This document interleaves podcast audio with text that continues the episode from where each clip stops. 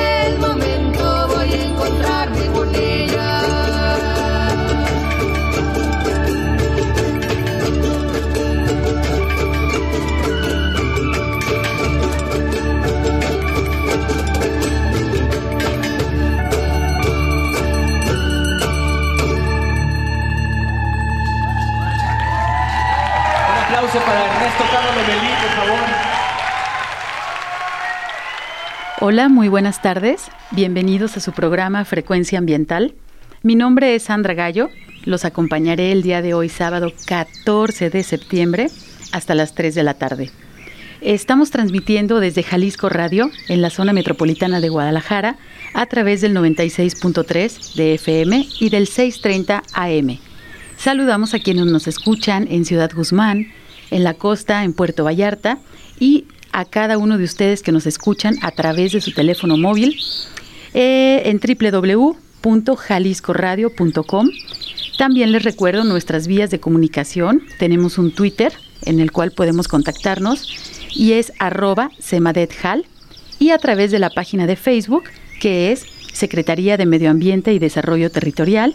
Comuníquense con nosotros nos gustaría mucho saber desde dónde nos están escuchando y cómo se encuentran este fin de semana largo y festivo con el próximo lunes que tenemos de descanso. Aprovechen y disfruten mucho estos dillitas. Bien, iniciamos con la canción Tatevari, dedicada al abuelo Fuego, interpretada por el grupo Ampersand. Buenísimos ellos este, locales. Y pues bien, como todos ustedes saben, el día de mañana celebramos 209 años de nuestra independencia nacional por lo que nuestro programa el día de hoy vamos a platicar acerca de nuestra bandera mexicana y de aquellos elementos naturales que se encuentran plasmados en ella. Esa parte de naturaleza que, bueno, todo mundo, todo mexicano sabemos o creemos que sabemos cuáles son los elementos que están en nuestra bandera. ¿Tú cuántos de ellos identificas? ¿Sabes lo que verdaderamente significan? Pues bueno, podemos empezar de que ahorita busques a tu alrededor, puedes tomar alguna imagen que tengas de nuestra bandera o alguna moneda para que juntos conozcamos a detalle qué elementos de la naturaleza tenemos en nuestro escudo nacional. Y hoy pues tenemos un invitado especialista en el tema. Nos acompaña el maestro Gabriel Vázquez Sánchez. Muchísimas gracias, quien es licenciado en Ciencias Políticas y Sociales por la Universidad Nacional Autónoma de México eh, él cursó un máster en conservación de espacios naturales y patrimonio cultural por la Escuela de Especialización de la Guardia Civil Española. También es maestro en gestión integrada de cuencas hidrológicas por la Universidad Autónoma de Querétaro y pues también estuvo eh, trabajando por allá en una de nuestras reservas de la biosfera. Eh, fue director de conservación y manejo de Sierra Gorda, de la Reserva de la Biosfera Sierra Gorda, y actualmente es el director de la Junta Intermunicipal Airpromades, en donde se trabajan los municipios de los alrededores del lago Chapala.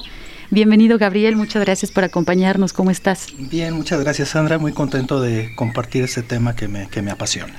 Sí, bueno, con Gabriel seguramente lo vamos a escuchar muy pronto porque vamos a, pedirle que nos platique acerca de esta Junta Intermunicipal que acabo de, de mencionar, pero será en otro programa. Ahora como estamos de manteles largos, este, celebrando pues la independencia de México, pues vamos a platicar acerca de este tema. Eh, eh, pues bueno, para iniciar con el tema de biodiversidad presente en las banderas, yo creo que podríamos poner en contexto a nuestros radioescuchas acerca de algunas banderas del mundo que tienen flora y fauna representativa en sus regiones. Eh, Gabriel, ¿nos puedes platicar un poquito acerca de algunas de estas banderas que tienen este simbolismo eh, de biodiversidad plasmado en ellas? Claro, este sí, Sandra, con todo gusto. Mira, empezamos por, por irnos para atrás para lo que, lo que es una bandera como elemento identitario, ¿no? Eh, hay que remontarse a los véxilos, que era un pedacito de, tela con el que las legiones romanas se identificaban como grupos y, ponían, plasmaban una imagen que les diera cohesión grupal para poder enfrentar sus, este, sus legiones y sus cruzadas. Y, a partir de ahí los grupos eh, se cohesionaban en base a un símbolo que les fuera común como identitario, empezando por los véxilos, ¿no?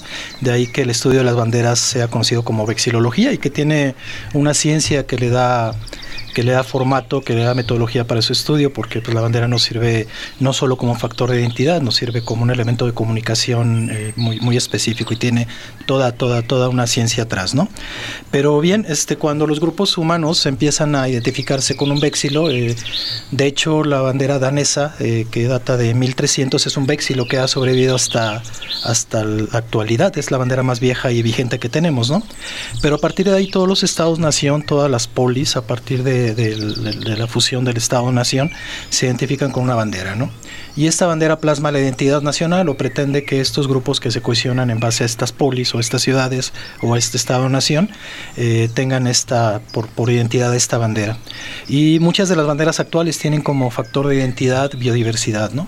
Hay aquellas que se asumen en un árbol como identidad nacional, ¿no? El, cedro del Líbano, tenemos este, ceibas en algunos países africanos, Canadá tiene el, árbol de maple, ¿no? Hay muchos, este, muchas naciones que tienen árboles como, como factor de identidad nacional y están plasmados en su, en su bandera. Hay otras que tienen animales, tienen mamíferos, se asumen eh, los leones son los más recurridos, ¿no?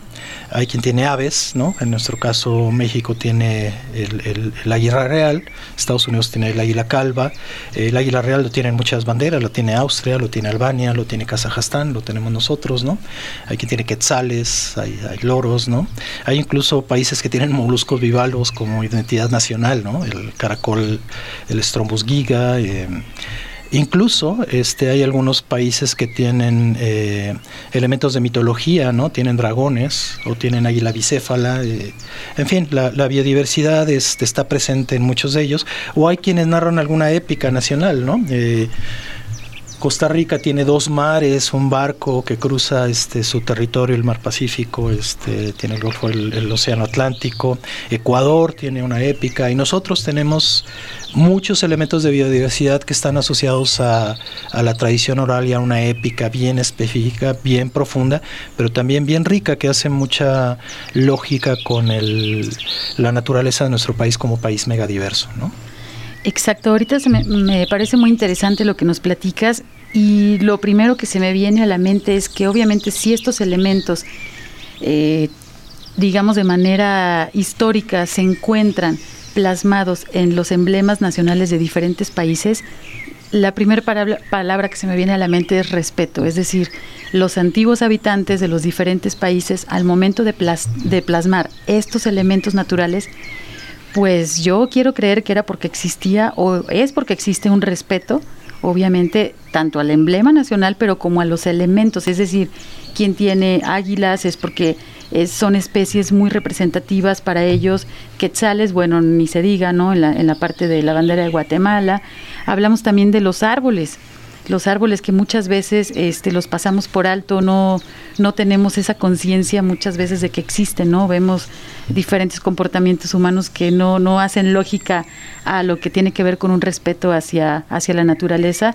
Sin embargo, bueno, tenemos que voltear a ver como que los orígenes y justo qué es lo que están eh, plasmado en la, en la bandera. Eh, vamos a regresar ya rapidísimo, se vino el primer corte pero vamos a regresar platicando ya específicamente de nuestra bandera mexicana. Regresamos. Frecuencia ambiental. Vuelve en unos momentos. Quédate con nosotros. Estás sintonizando Frecuencia ambiental. Continuamos.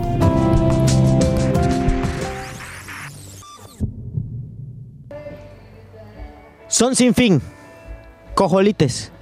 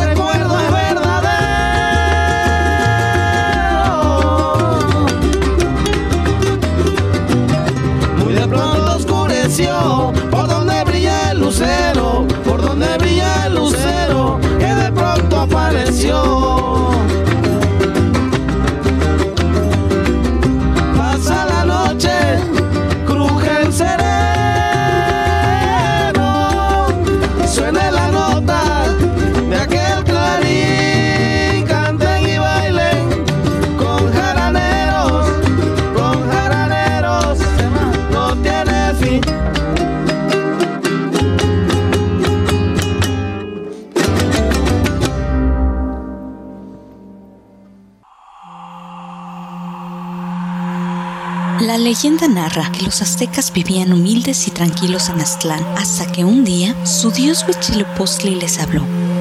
Aztecas tienen que abandonar Aztlán para buscar una tierra nueva donde tendrán poder y riquezas. Hallarán el lugar prometido cuando encuentren un águila posada en un opal devorando una serpiente. Así, los aztecas migraron de norte a sur, aproximadamente durante 200 años, hasta que encontraron la señal en una isla en medio de un lago en el centro de México, fundando ahí la Gran Tenochtitlán, ciudad de mexicas, pueblo poderoso que sometió a otras tribus e influyó en relaciones comerciales, alcanzando incluso hasta la lejana costa de la actual Riviera Maya.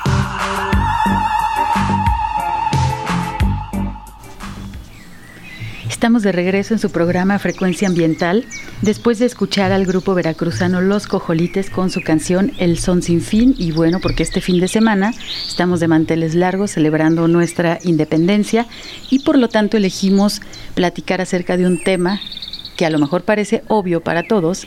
Todo mundo tenemos por lo menos una monedita de 50 centavos en nuestra mano y ahí está nuestro emblema nacional y resulta que nuestro emblema nacional está conformado de muchos elementos naturales que a lo mejor no los conocemos todos.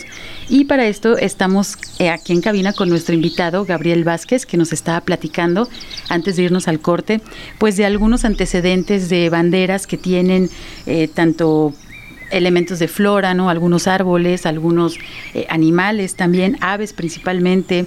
Veíamos también la presencia de algunos reptiles. Bueno, nuestra propia bandera tiene un reptil que ahorita vamos a hablarlo más a detalle. Algunos mamíferos, algunos invertebrados, hablábamos por ahí también de, eh, de algunos caracoles, ¿no? Este, que pueden estar presentes y que eso significa que es identidad nacional y por lo tanto, pues ahora sí que debe estar tatuada con respeto en todos nuestros seres. Eh, y en el caso pues de los mexicanos, obviamente tenemos eh, los elementos que ahorita es lo que justo le quiero empezar a preguntar a, a Gabriel. Eh, ¿Cuál es el significado de nuestro escudo este, nacional mexicano? Platícanos un poco acerca de esto.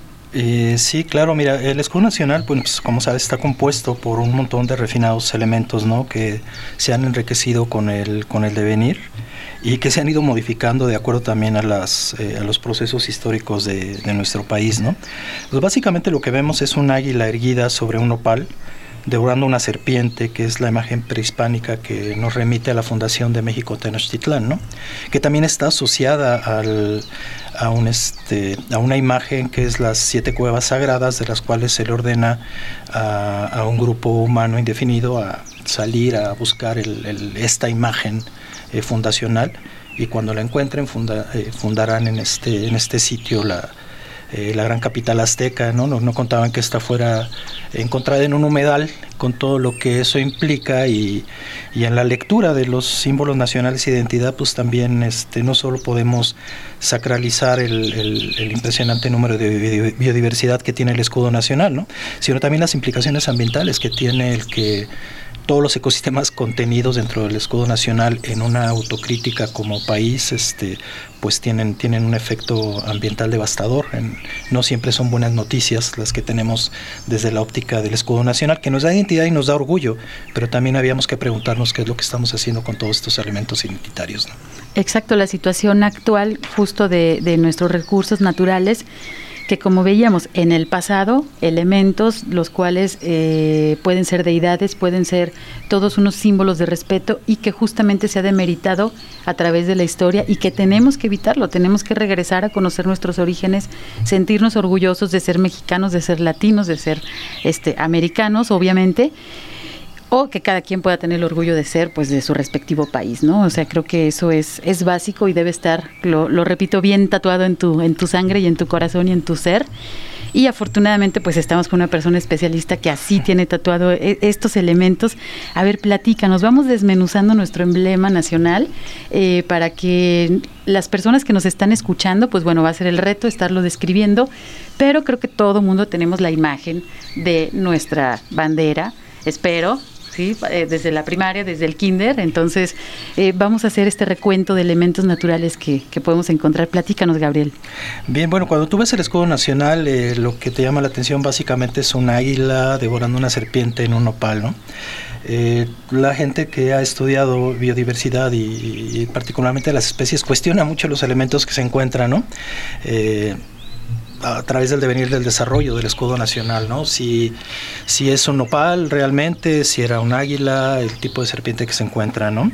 En el escudo nacional encontramos 10 elementos básicamente, el nopal, el águila, una serpiente, encontramos un elemento que nos remite a un humedal, a agua, tenemos caracoles, tenemos chalchihuites, elementos naturales que aluden a la riqueza mineral del, del, país, ¿no? Tenemos una piedra fundacional, tenemos ramas de laurel, ramas de encino, y tenemos el listón tricolor, ¿no? Que constituye el emblema nacional y sobre cuál están montados, ¿no?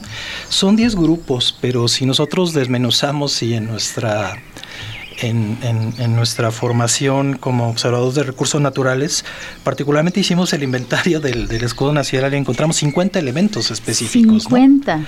Sí, 50 elementos, si quieres te los, te los voy describiendo. El primero sí, pues, es, un, es un águila, ¿no? Este, -huh. Aquila cristetos es un ave rapaz que está en estatus de, de amenazada y de eso podemos abundar un poquito más en el transcurso del programa.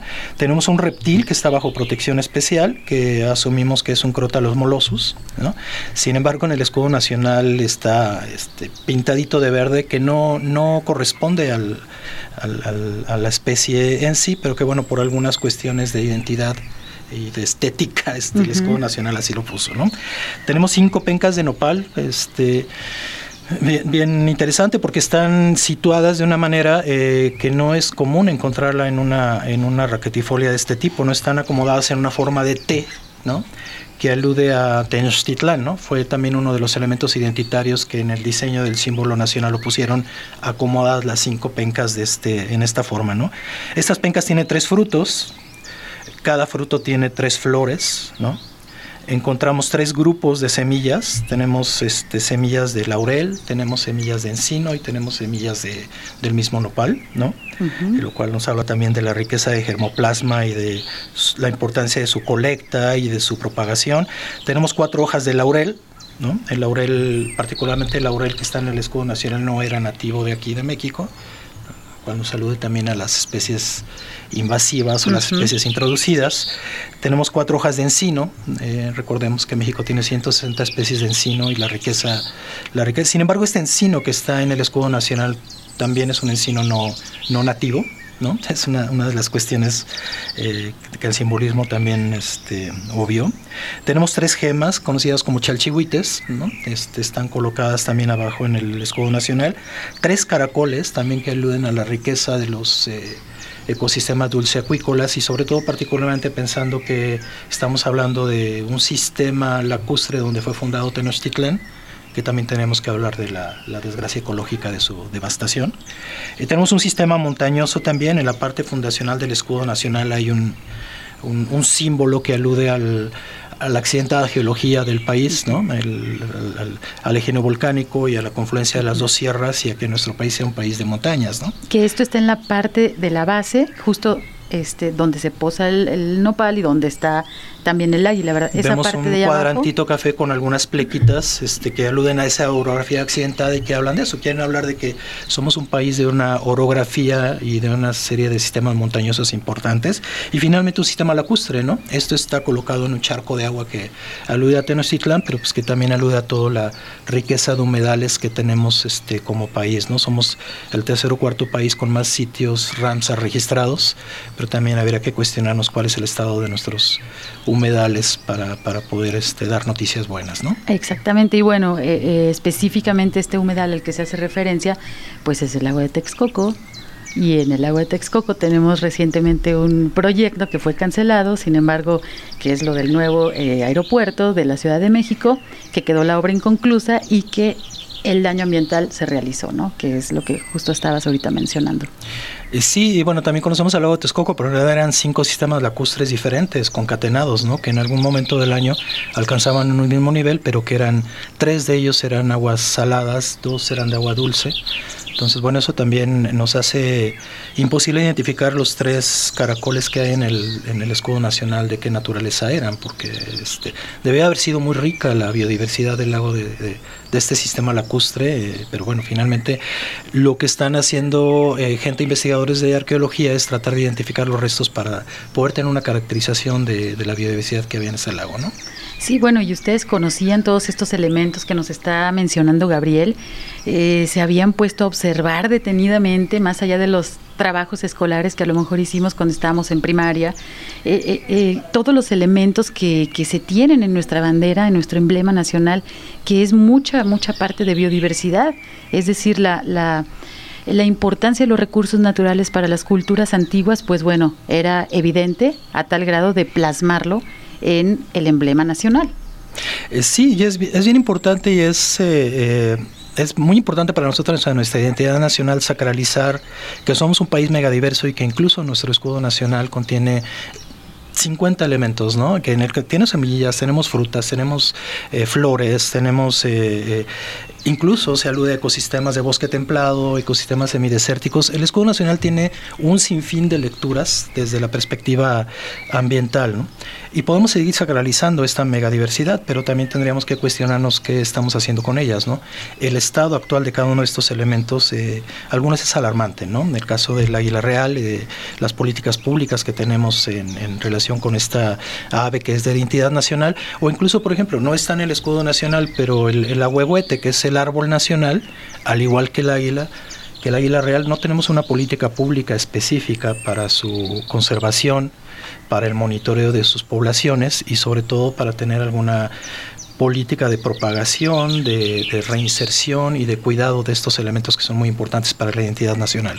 Exacto, justo lo que hablas ahorita de monitoreo, bueno, tenemos el conocimiento, eh, la distribución de águila real, por ejemplo, eh, la tenemos en la parte occidental de aquí de México, de hecho, se distribuye desde Baja California, Sonora, Chihuahua, Coahuila, Nuevo León, Tamaulipas, Sinaloa, Durango, en Jalisco. Ahorita les menciono los municipios en los que se tiene el registro de avistamiento y de reproducción de, nuestro emblema nacional del águila real. También en San Luis Potosí, Guanajuato, Querétaro y Oaxaca. Aquí para la parte occidente específicamente, eh, en Jalisco, tenemos ya registrada la presencia de águila real y como les comentaba también de zonas de, de anidación activa eh, siendo más abundante en la zona norte, justamente en los municipios de Huejuquilla, de Mezquitic, Huejuca, Colotlán y Villaguerrero, que esto corresponde la zona del corredor biocultural de Occidente de México. Entonces, en esta zona tenemos detectada que justamente tenemos esta la presencia de este tipo de especies como es el águila real y que esto como son especies sombrilla les llamamos este cuando uno está estudiando ecología significa que eh, la presencia de estas especies pues nos pueden dar un poco de norte en la salud de los ecosistemas. Como es una especie que es depredadora, depende obviamente de la presencia de las presas, que en este caso son pequeños mamíferos como conejos, ardillas. Este, entonces, el que tengamos la presencia en Jalisco, incluso en Bosque la Primavera, aquí que es muy al sur, digamos, para su distribución, se tiene el registro de águila real.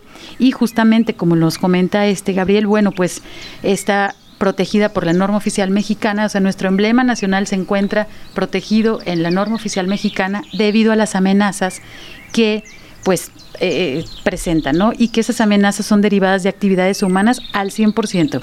Tenemos problemas como de electrocución, sí, con, con las líneas este, de energía eléctrica tenemos también por cacería ilegal, o sea, hay gente que se dedica a cazar águila real y eso está prohibido por las leyes, sin embargo, se, se sigue realizando esa actividad y necesitamos generar más conciencia, ¿no? O sea, no es posible que estemos matando a nuestro propio emblema nacional nada más por una actividad de cacería ilegal. Eso no debemos de, estarlo permitiendo. Y un problema muy grave también, el uso de agroquímicos. El uso de agroquímicos, como les mencionaba, pues es eh, un problema no nada más en Jalisco, en diferentes estados de nuestra república. Y pues estas eh, aves, que son nuestro emblema, que es el águila real, al momento que se comen las presas envenenadas, pues obviamente las toxinas pasan a su cuerpo y tenemos mortalidad de, de nuestras aves tan importantes. Em, pues bueno, yo por aquí encontré nada más que el águila ha sido símbolo del escudo desde 1968, pero por ahí también hay una anécdota interesante de que cuentan por ahí las leyendas urbanas ornitológicas que no era el águila real en un principio lo que estaba plasmado en nuestro emblema. Platícanos un poquito respecto a eso. Bueno, pues eh, los análisis que hacen del origen del símbolo, pues no solo el, águila, también la serpiente, ¿no? Eh, se asume que el escudo nacional alude a Huitzilopochtli, que era el día de la guerra. Eh, el águila tenía en el, en el pico, en, el, en, esta imagen de donde se toma el símbolo nacional, tenía un glifo, no era una serpiente. Al estar el águila teniendo el glifo en el pico, este, estaba diciendo que Huitzilopochtli estaba dispuesto a emprender la guerra, ¿no? No que tenía una serpiente. Sin embargo, el glifo tenía esta forma y bueno, finalmente se tomó como que era una serpiente, ¿no? Este, si nosotros pensábamos que estaban en el, en el Valle de México, en, en Tenochtitlán, en un sistema lacustre y que estaba atacando una serpiente, eh, eh, es, en ese ecosistema era mucho más, este, pudo haber sido un cara a cara, no un águila, ¿no? y la serpiente pudo haber sido una culebra de agua en este sentido, ¿no? Entonces son las cosas que cuestionan los ornitólogos y los especialistas sobre esto. Ok, vamos a hacer nuestro segundo corte de estación y regresamos a platicar sobre la biodiversidad de nuestro escudo nacional. Frecuencia ambiental. Regresa en unos minutos.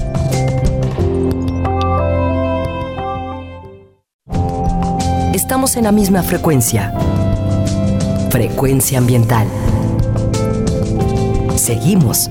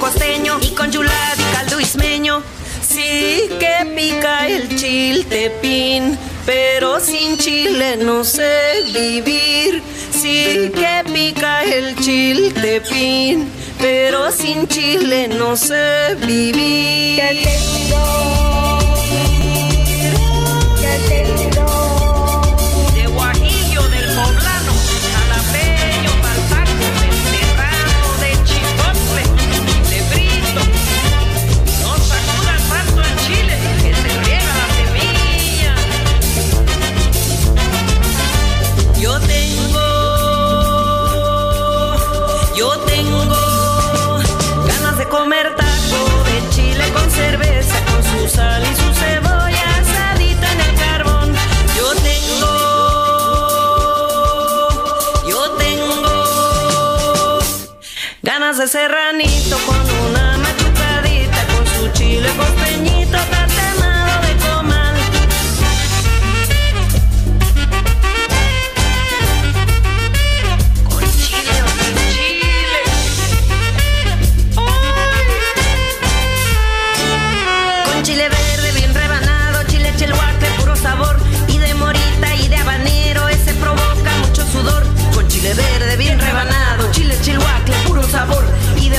mota y de habanero, ese provoca mucho sudor. Chile verde. Ningún chile limón.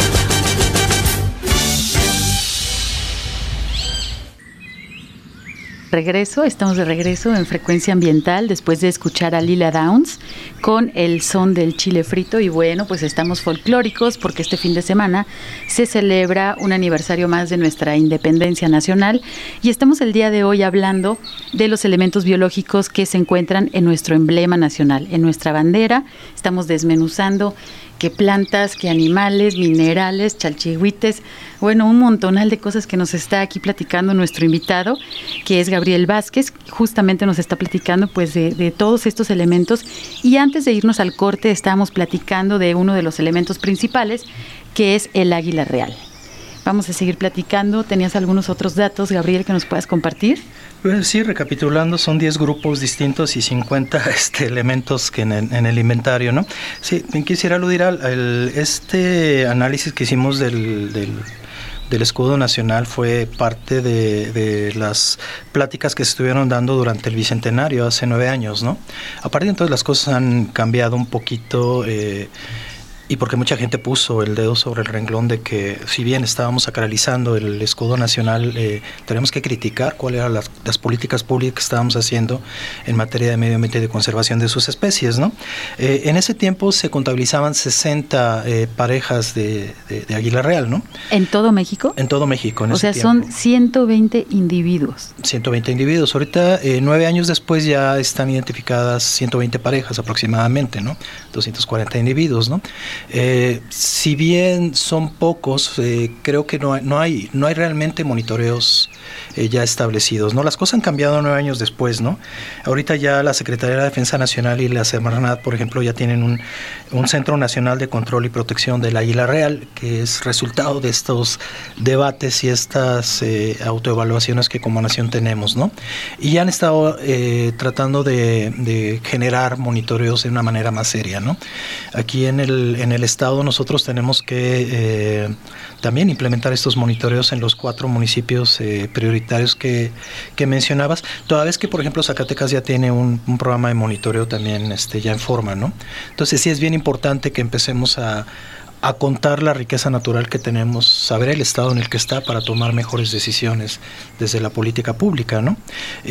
Dentro del escudo nacional no solo en, este debate del el águila nacional en que el águila real como escudo y como identidad nacional en qué estado está no los otros elementos también tienen una lectura particular al respecto no Sí, bueno, algunos de ustedes a lo mejor han visitado zoológicos, han visto en cautiverio esta especie, el águila real, que realmente es imponente, es un ave pues de gran tamaño, eh, con sus alas abiertas llega a alcanzar eh, un poco más de, de dos metros con 30 centímetros, o sea, es, es un ave bastante grande, pero quien ha tenido oportunidad de verlo, de verlos en estado silvestre realmente son unos seres imponentes, o sea, no en vano están plasmados como identidad nacional de ciertos países y de nuestro país, ¿no? Específicamente e, esta, esta especie es eh, yo la primera vez que tuve oportunidad de verla fue en Baja California, que es un poco más común de, observarla. Tuvimos, eh, estuvimos monitoreando por ahí un nido, haciendo grabaciones eh, acústicas, justamente por ahí de, los dialectos que, que, estaban interpretando durante el cortejo, muy, muy interesante. Y aparte, bueno, como ellos anidan, el águila real anida principalmente en, en paredones, en en estas zonas que también la reverberancia del sonido es muy, muy bonita, pues cuando está vocalizando un águila real, la verdad es que es todo un honor poder presenciar esto en la naturaleza. Y eh, pues la parte de la distribución que comentabas ahorita, eh, se tienen algunos registros aquí más para Occidente de México. Yo una vez observamos eh, que íbamos en una salida de ornitólogos, de pajarólogos aquí de Jalisco, observamos uno en la zona de la bufa en San Sebastián del Oeste, esta parte montañosa, y bueno, por ahí ha habido algunos registros este, aislados, no pudimos tomar fotografía en ese momento, entonces digamos que el registro no es como tan, tan, tan oficial, pero sí íbamos tres especialistas en, en identificación de aves y bueno, coincidimos que era un águila real y realmente el sentimiento cuando vimos esta ave que nos pasó por encima, eh, yo lo puedo comparar a cuando tuve la oportunidad de trabajar en el Triunfo, en la Reserva de la Biosfera del Triunfo, y que me pasó volando un quetzal.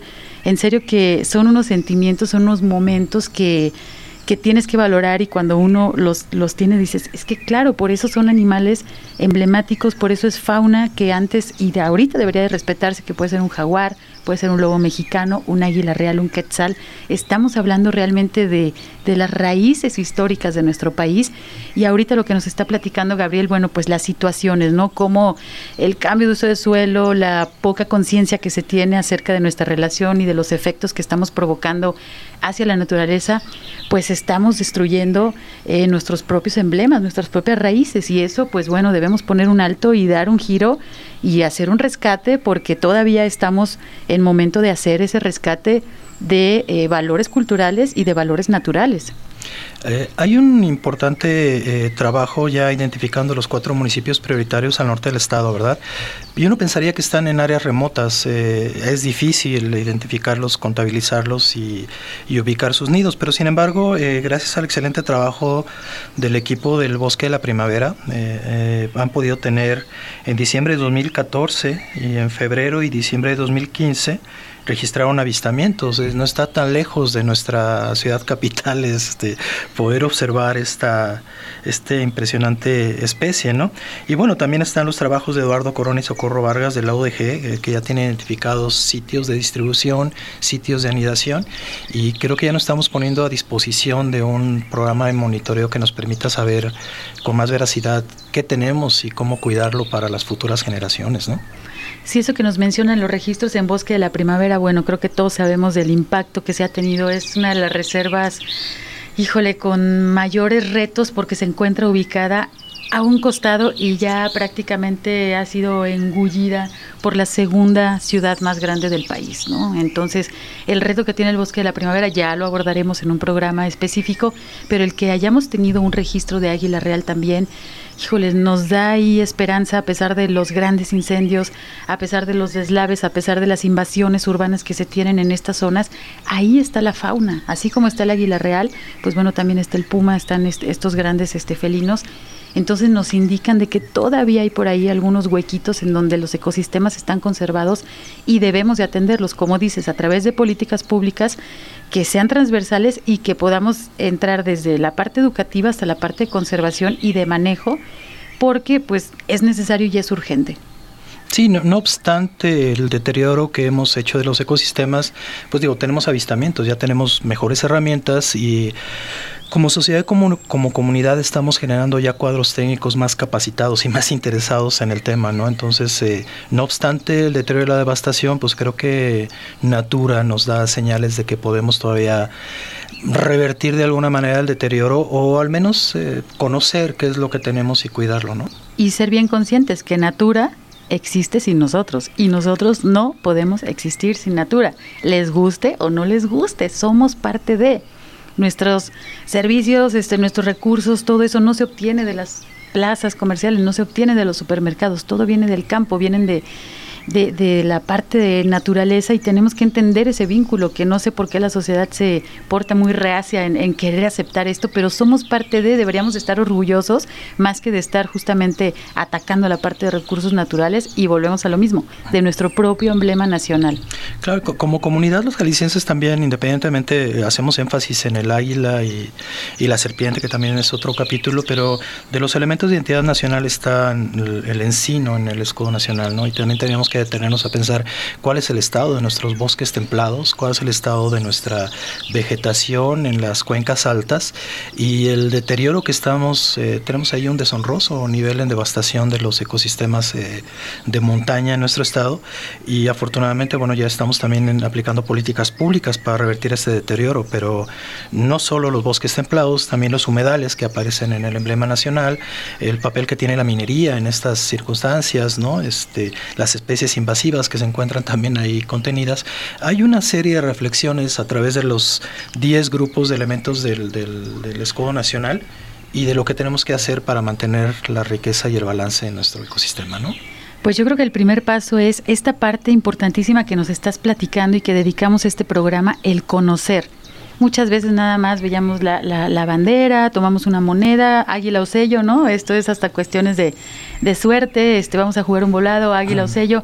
Pero bueno, esta parte emblemática, desmenuzar qué es lo que está representado en esos símbolos es parte de nosotros y creo que el paso número uno es conocer qué es lo que está plasmado ahí, que para eso dedicamos este programa el día de hoy.